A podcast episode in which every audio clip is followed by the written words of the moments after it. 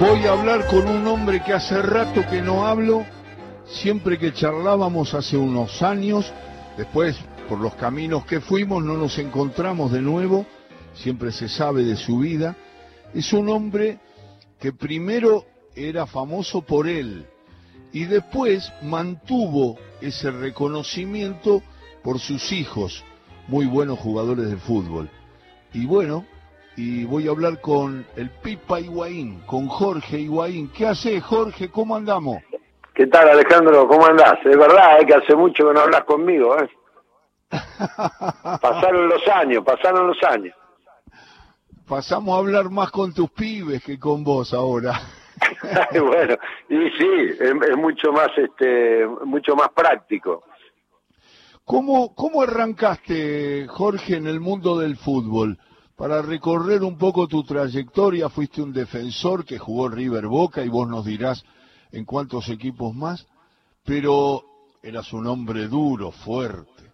Bien, no, no quiero decir ninguna palabra que te, te altere el ánimo, pero eras un hombre que uno pensaba antes de ir a, eludirte, ¿no?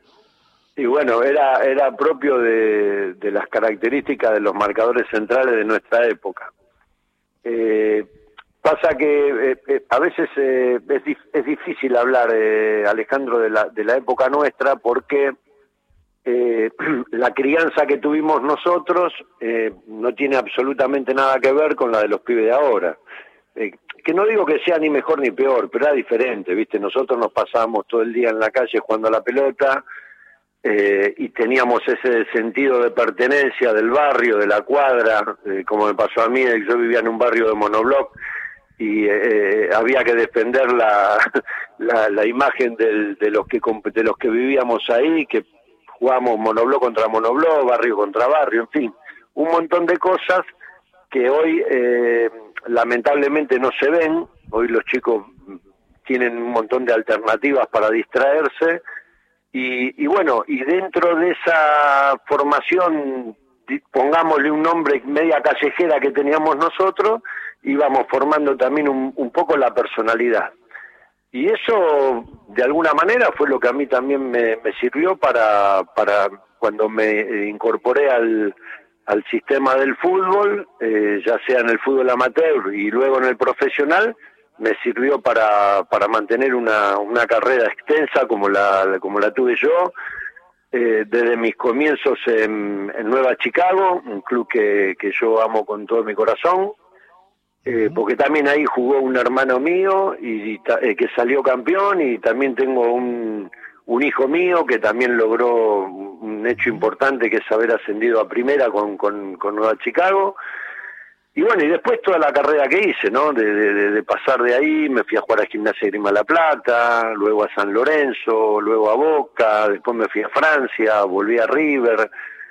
Y mi final fue un final, pongámosle, un final trágico porque eh, me había contratado Banfield eh, con Valentín Suárez, en ese momento que era el presidente, y Carlito Fabington el técnico, y me pidieron por favor que vaya porque necesitaban armar un equipo para ascender.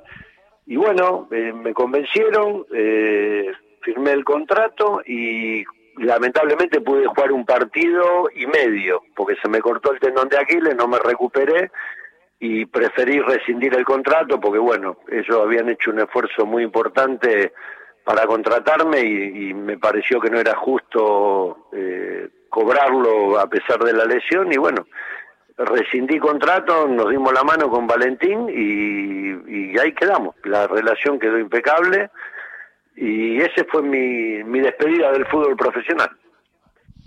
Mirá qué bien lo resumiste, Jorge. Estás entrenado para contar esas cosas que resumen una trayectoria que tiene muchos entrenadores y de muy variado estilo. O sea, eh, transitaste el fútbol de una manera eh, con, entrenadores, con compañeros, con tipo de equipos muy diferentes. Me gustaría que así como hiciste esta síntesis magnífica, estamos hablando con Jorge Higuaín, el papá de Federico, de Gonzalo, que, eh, bueno, está contando su historia. A ver, Jorge, si vos podés decirme, porque yo estoy recordando así rápido, pero tuviste técnicos de todos los, los estilos y me gustaría ver qué te quedó, qué, qué, qué reflexión haces hoy de cada uno que, de los técnicos que tuviste. Bueno, mirá Alejandro, la verdad que eh, es como vos decís, no tuve tantos y tan buenos eh, que te puedo nombrar eh, desde mis comienzos en, el fútbol del ascenso, viste, como Jorge Pérez, que fue el técnico que me hizo debutar. Luego lo tuve a otro técnico que yo apreciaba mucho, que era Eduardo Janín. Y, tuve, tuve la, la posibilidad de ser entrenado también, que me pareció que era un técnico maravilloso, que era un símil de Bilardo, pero en la B, que era el Vasco Iturrieta, un técnico del cual yo aprendí muchísimo y que me sirvió muchísimo en primera división. Porque, viste, hoy cuando yo veo que eh, se preocupan más por ponerle un relojito en la espalda y ver si hacen los 100 metros en 5 segundos, eh, nosotros teníamos técnicos que perdían el tiempo pero enseñándonos cosas, ¿viste? Después estaba, obviamente, estaba uno en la voluntad de, de, aprender, de querer aprender o no. Bueno, a mí me pasó eso, con estos tres técnicos que yo te digo que tuve en el fútbol del ascenso. Después en primera eh, tuve técnicos magníficos, ¿viste? Te puedo hablar, para mí el, Bambino Veira fue un técnico magnífico, eh, tuve la dicha de tenerlo a Juan Carlos Lorenzo de entrenador, eh, ni que hablar, eh, ni que hablar de lo máximo para mí que es César Luis Menotti, eh, con el cual generé una relación que a, día de hoy la sigo manteniendo. Después lo tuve a Pasarela, lo tuve a Mostaza Merlo. tuve también el lujo de ser entrenado temporalmente porque él cubrió un puesto con Adolfo Pedernera eh, con el cual, viste, yo me quedaba ahí en el anillo de River, nos quedábamos en la confitería de River, escuchándolo, que para mí era un placer, eh, viste, bueno, nada, en fin, e, esa, esas características de los entrenadores que, eh, que, a mí, por lo menos, en mi carrera, me dejaron cosas positivas, viste, de, enseñanza, de, de cómo ir por el camino del deporte, con la, con la, con, obviamente con con todas las características personales que uno tiene, pero bueno, eh, que con, con, dignidad, no con honor, porque de eso se trata. El deporte, eh, más allá que sea pago, en el caso del fútbol, uno tiene que tener también honor, tiene que tener dignidad, y a veces que es más importante que por la plata que uno puede pensar que juega, ¿me entendés? Que la gente también eh, asocia mucho el futbolista con el dinero, con los contratos que ganan, pero yo te puedo asegurar que el futbolista, el deportista de alto rendimiento, lo que más quiere es, es, ganar el partido, es ganar el campeonato, es ganar la copa y la plata viene después, viste, que es una consecuencia. Es la palabra de Jorge Higuaín, Jorge Nicolás Higuaín, el papá de, de Federico y de Gonzalo, que ahora están en el Inter de Miami, ¿no, eh, querido Jorge? Sí, sí, están allá, están ahí en, los dos juntos, después de casi 15 años, eh, se volvieron a juntar porque ellos este, llegaron a jugar juntos en River. Bueno, después Gonzalo se fue para, para el Real Madrid, eh, Fede se fue para el Besiktas ahí en Estambul, en Turquía, y, y, vuelven a encontrarse ahora, después de, prácticamente estar separados. Mira, no, no recuerdo bien, Alejandro, entre 14 y 15 años más o menos. Este, y bueno, para, para nosotros, para mí es una alegría que puedan compartir juntos esta, la etapa final de la, de la carrera, ¿no? Porque eh, Fede ya tiene 37 años, este, él ya está pensando en quedar ligado al staff técnico del club, eh, que tiene su contrato, y, a Gonzalo le queda un año más este y un año más de contrato, y calculo que también este, le dirá adiós al fútbol, y seguirá ligado o no tengo alguna otra actividad, no sé todavía, pero pero sí, me, me, da mucha alegría que estén este, finalizando ambas carreras este, en familia. Eh, Jorge Higuaín, Jorge, cuando hablabas de los entrenadores, Primero te quiero decir que un oyente de todo con afecto en las tardes de Radio Nacional es Eduardo Janín, que seguramente te está mandando abrazos y saludos por ese reconocimiento que le hiciste, que es un poco en las entrevistas, en el recuerdo de una trayectoria. Siempre me encuentro con jugadores, muchos, la mayoría, eh, muy agradecidos para los formadores, para los tipos que le fueron marcando un camino y nombraste entre los técnicos que tuviste o que pudiste escuchar claramente, destacaste a Menotti, pero dijiste que tuviste el honor y la fortuna de haber escuchado a un maestro de la vida y del fútbol reconocido por todos, que es Adolfo Pedernera. Contá un poco qué, qué fue lo que más te impresionó de esos eh, entrenadores, Menotti está incluido, que mm, eran, eran, guiaban en, la, en el fútbol, pero también en la vida contando sus experiencias, ¿no? Sí, sí, desde luego. Eh, bueno, yo con, con Adolfo ya te digo, eh, teníamos la relación de quedarme ahí en, el, en, la confitería del, del club, del estadio, del Monumental, y, y bueno, y a mí me, encantaba escuchar las anécdotas, ¿no? Y como él también, él estaba en, divisiones inferiores, era detectaba a los jugadores y yo te voy a contar una que me contó un día porque es muy simpática, ¿no? Y, y yo veo hoy que todos los líos que, eh, que arman para, para cuando van a los chicos a probarse a los clubes y que por ahí los tienen ahí dos horas y le terminan diciendo eh, acá no podés jugar o no servís para el fútbol, dedicate a otra cosa. Y él me lo sintetizó de una manera, te estoy hablando Alejandro de hace, no sé, casi treinta y pico años atrás, ¿no? Tan fácil, ¿viste? Que me decía, no, Pipa, me dice, porque yo eh, cuando detecto un futbolista, ya vio que cuando vienen con las medias bajas y son medio chuequitos, ya algo le va diciendo, ¿no? Y yo lo escuchaba y digo, pero no se puede detectar un buen jugador solamente porque es chueco y camina con la media baja. Entonces me dice, y, yo siempre estoy en la mitad de la cancha con la pelota, ¿vio? Y le digo, sí, don Adolfo. Entonces cuando viene el pibe, ¿no? Cuando se me acerca o yo lo llamo y lo tengo cerca, le tiro la pelota. Y la expresión corporal, me dice, ¿no? Eh, vio como, porque si uno es burro, le pone la pierna, le pega la pelota en la canicia y se va para cualquier lado, dice. Pero cuando usted ve la expresión corporal del pibe, eso ya me dice mucho a mí. Entonces después lo veo en el partido. Pero yo ya me tengo una idea de que este jugador puede ser este para, para quedarse acá en el club. Y cuando vos te pones a pensar, eh, Alejandro, eh, hay que saber interpretar, ¿no? a ver, no porque solamente yo te tire la pelota y vos la sabes parar, pero hay que saber interpretar lo que decía un maestro como Adolfo. Y yo lo interpreté, yo porque hoy pienso igual, ¿no? Yo hoy, hoy por ahí veo partidos en primera que hay muchos chicos que se les complica parar la pelota bien. Y entonces, lo que quiso decir es que, digo, si a, una corta edad, a los 10, 11 años, un tipo sabe parar bien la pelota o la expresión del cuerpo indica que, que, que, que, porque el fútbol tiene un poco de arte, ¿no es cierto? Hay una expresión artística en cada futbolista y en los que destacan obviamente mucho más.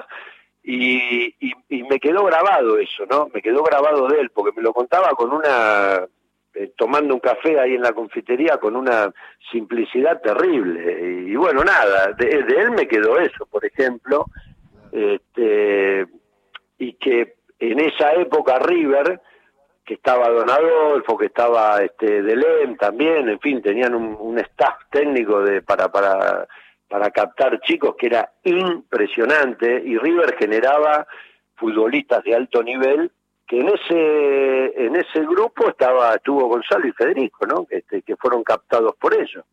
Eh, por, por, por todo ese staff técnico que tenía River en inferiores, que era una máquina de fabricar jugadores es eh, Jorge Higuaín que está contando estas deliciosas encuentros con Pedernera, que tiene ese, ese matiz siempre de, maestro, de guía, de, de, frases o de anécdotas como la que cuenta eh, Jorge Higuaín en la tarde del sábado, que generan ese aspecto de los formadores, ¿no? Que ahora, no sé si eh, tienen menos difusión, pero no tienen la importancia que en tu época o más atrás la tenían. Eran esos maestros, Gandulla, Grillo, bueno, Duchini, todo eso, toda esa gente que son los grandes formadores, Grifa, salen 20 nombres y vamos a ser injustos si seguimos nombrando porque nos vamos a olvidar de muchos.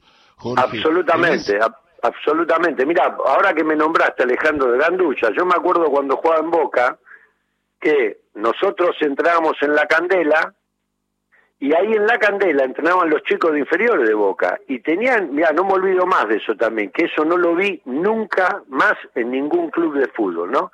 Entonces hoy, viste, por ahí la gente se sorprende porque es rampase de a dos metros. El, eh, Gandulla los tenía a los chicos de inferiores, este, ahí en la candela había un jaulón, viste, que era un frontón y todo encerrado, eh, con, con, con, como con un estilo de reja para, o alambrado, para que se entienda. Y los tenía contra el frontón pegándole con derecha, con izquierda, con derecha, con izquierda. Los tenía ahí a todos los pibes, claro, y después como no, no vas a tener precisión cuando das los pases, ¿viste? O cuando haces un cambio de frente o cuando querés patear inclusive al arco con ambas piernas, ¿no?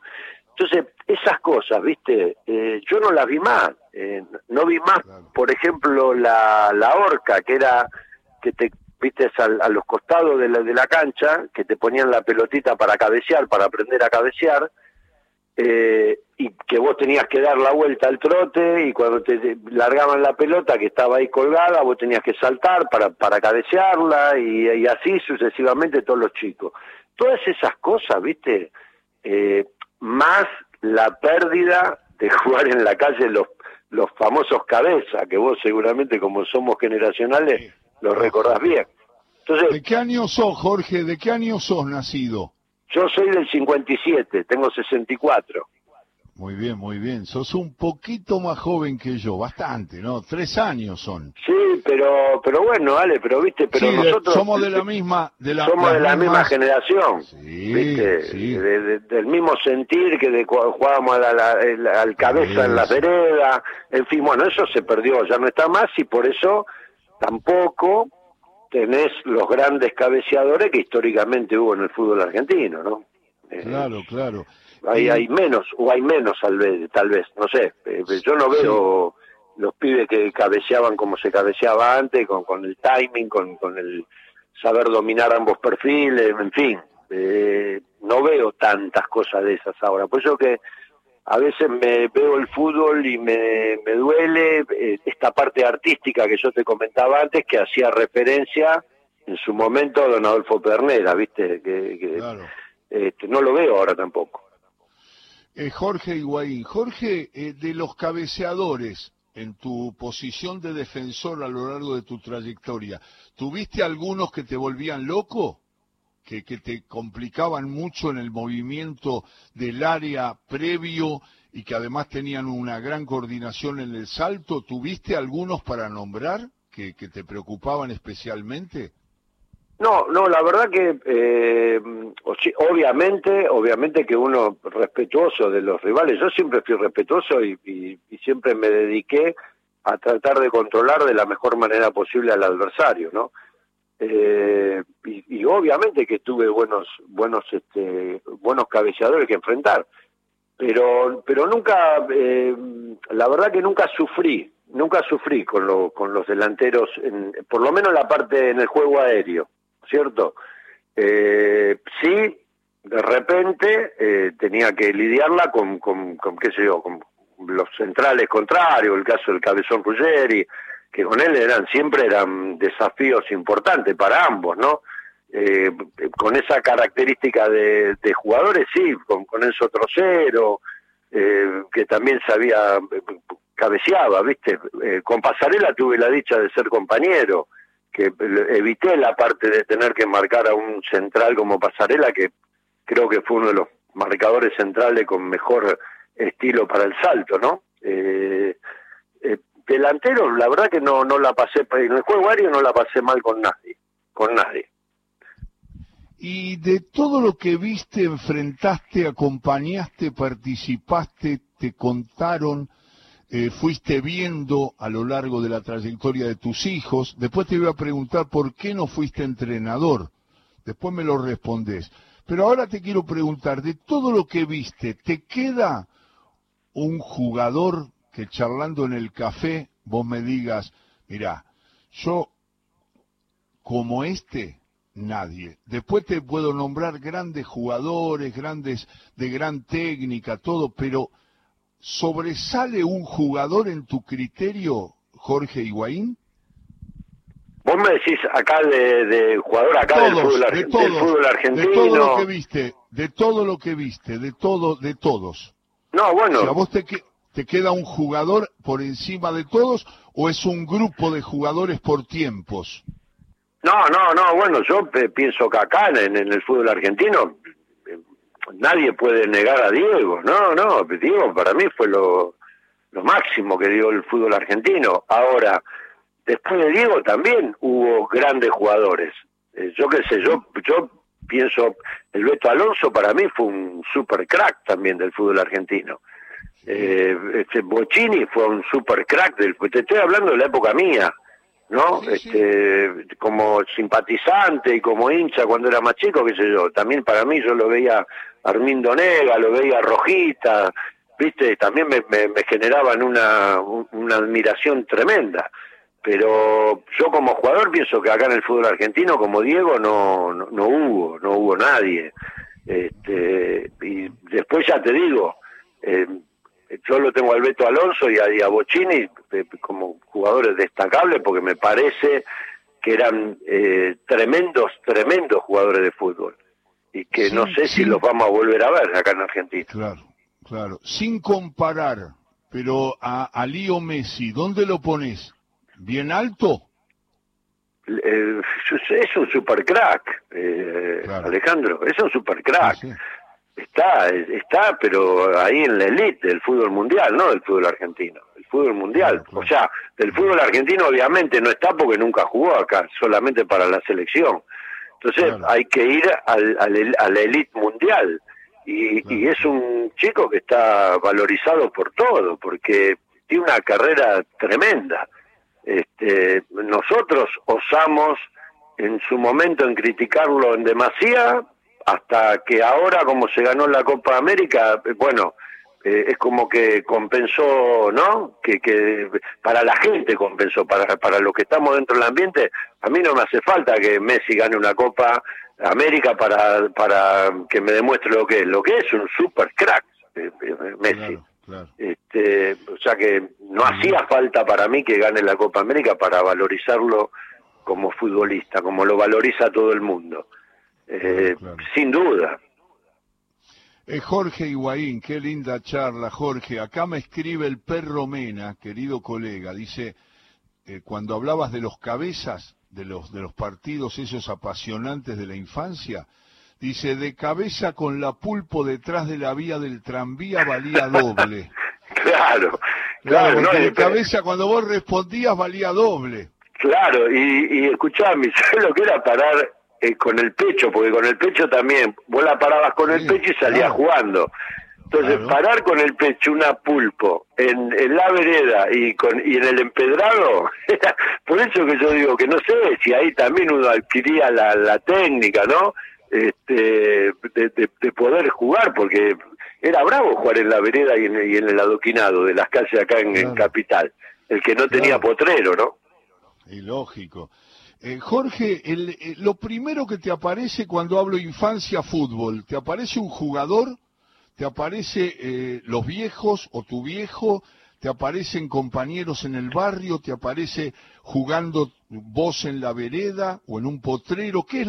Si yo te digo, no pienses nada, decime lo que te aparece. Infancia fútbol. Sí, sí, sin duda, sin duda. Sí, mi infancia fue muy, muy rica este, las peleas con mi viejo, que no quería él que yo sea jugador de fútbol, y, bueno, lo pude convencer, y después se le caían las babas, y, y nada, después también una tristeza que mi vieja no, no me pudo ver jugar, y todo eso se me viene, todo eso, en la pantalla. Claro. ¿Por qué no sos entrenador, Higuaín? No, no, yo fui, Alejandro, yo eh, dirigí, lo que pasa que no... no sí, sabía, sabía, pero digo, ¿por qué no, no, no, tuve, no tuve una, una trascendencia, fui normalito, ¿viste? Eh, dirigí en el ascenso muchos clubes, después en, primera estuve acompañando al Pato Filiol en Racing y al Rusito Rivolsi, que es un amigazo también, eh, que lo acompañé ahí en Newells. Y después, este, la verdad, yo la carrera la dejo porque eh, te comenté anteriormente, cuando se me fue Gonzalo para España y, Federico a Turquía, me pareció mucho más importante acompañarlos a ellos, que eran los dos muy jovencitos, que seguir apostando a lo mío, que yo ya está, ya me había, me había sacado las ganas de lo que era dirigir y de las de las este, de cómo te tenés que incorporar al sistema de entrenador que es muy duro eh, pues me la, la verdad me, la pasé peleando con todo, con los barra, con los dirigentes, con, viste, no, no se puede laburar así, en paz, acá en, por lo menos en la Argentina. Entonces me pareció mucho más importante acompañar a mis hijos que se iban a una corta edad a, otro continente y que solo no los podía dejar. Entonces con mi mujer eh, y el mayor de mis hijos armamos una una, ¿cómo te puedo explicar? Armamos una pyme familiar, si vos querés, ¿viste? y, y entre y entre todos fuimos acompañando un poco a cada uno para para que sean lo que son, ¿no? Que son buena gente y han hecho una carrera extraordinaria dentro de, un deporte tan complicado como es el fútbol a nivel profesional. Eh, Jorge Nicolás Higuaín, que está charlando con nosotros. Jorge, te molesto con dos o tres últimas. La primera es de las últimas es, eh, ¿sufriste mucho las rachas negativas, aunque tuvo muchas positivas, de Gonzalo? Cuando los goleadores, que lo, lo sabés mucho mejor que los comentaristas, que yo y que todos los comentaristas, tienen, tienen muchas rachas, tienen momentos en que se les niega. Cuando le pasaba eso a Gonzalo, ¿cómo lo vivías? ¿Cómo lo tratabas? ¿Y qué es lo que le decías en esos momentos tan difíciles? Porque después tuvo de los lindos, ¿no? Y también me gustaría saber cómo te acercabas a él. No, no, como, como, la verdad que eh, obviamente que a, ningún futbolista eh, le gusta tener rachas negativas, pero cuando te vienen hay que, ellos, viste, lo que pasa que vienen de una formación ya eh, conmigo, de cuando yo era jugador, que yo también en algún momento recibía críticas y, a nadie le gusta, ¿no? Ellos como hijos no les gustaría que critiquen al padre, a mi mujer tampoco le gustaba que me critiquen a mí, eh, o a su papá, porque viste, nosotros venimos, vos no sabés, eh, Alejandro, de mi suegro era Santo Zacarías, este, eh, manager de boxeo, y bueno, o sea que mi familia está eh, formada en un ambiente deportivo que, que tenés este, quien te alaba y, que, y quien te critica. Entonces, vienen ellos con, un, con una mínima formación. Después, obviamente, cuando uno este, se inserta en el, en, el, en el deporte de alto rendimiento como el fútbol, a nivel profesional, y en un país tan pasional como el nuestro, eh, que, que recibís críticas, que te alaban, que un día sí, que un día no, eh, más vale que las críticas, a, todos les molestan las críticas, a nadie le gusta que lo critiquen, pero bueno, pero está dentro del, del protocolo eh, cuando te recibís en, de futbolista profesional. Ahora, mira, ¿sabes qué es lo más importante? Eh, la calle, la calle es lo más importante, ¿viste? Y en la calle, eh, yo en mi vida, en mi vida tuve eh, alguien que me falta el respeto y mis hijos cuando están en la calle, tampoco le faltan el respeto, ¿me entendés? Eso le digo eh, es lo más importante, porque sería muy triste, ¿no? Que si vos salís a caminar a la calle, este, que te haya alguien que te insulta o que te, que te haga un maltrato. Eh, eso ya es grave. Ahora que después que te critiquen, viste que hay medios que te critican, hay medios que no, eh, y eso es lo que hay que, lo que hay que aprender a manejar eh, bueno, lo digo ahora por si algún papá tiene hijos futbolistas y tal, ¿no? Que eso es lo que en la calle, la calle es lo, más importante, que uno pueda salir, que, eh, que tenga la vida normal y que nadie le falte el respeto. Y eso es lo que me ha pasado tanto a mí como a los chicos míos, que de los cuatro que tengo y los dos que son futbolistas profesionales. Claro, por eso estábamos mencionando que hablábamos con Jorge Higuaín, que es el papá de Gonzalo y de Federico y de dos personas más, dos, dos hombres también formados, o hay una mujer? No, no, no, no, cuatro varones, cuatro varones. Cuatro, cuatro varones. Eh, Jorge, ¿cómo fue el retiro? ¿Cómo, viste que es un tema muy traumático para muchos? ¿Te preparaste? ¿Te fue bien? ¿Fue duro? Eh, ¿Qué hablas con, con Gonzalo y con Federico? Porque se les va acercando el tiempo del retiro. ¿Y cómo te fue a vos personalmente? Tu experiencia personal, Jorge. Eh, mira, yo la verdad que lo asumí bien, Alejandro. Eh, si bien me hubiese gustado, porque ese año, vos sabés que tal cual lo que me decía Valentín Suárez y, eh, Carlito Babington, eh, me decían, Pipa, tenemos que ascender.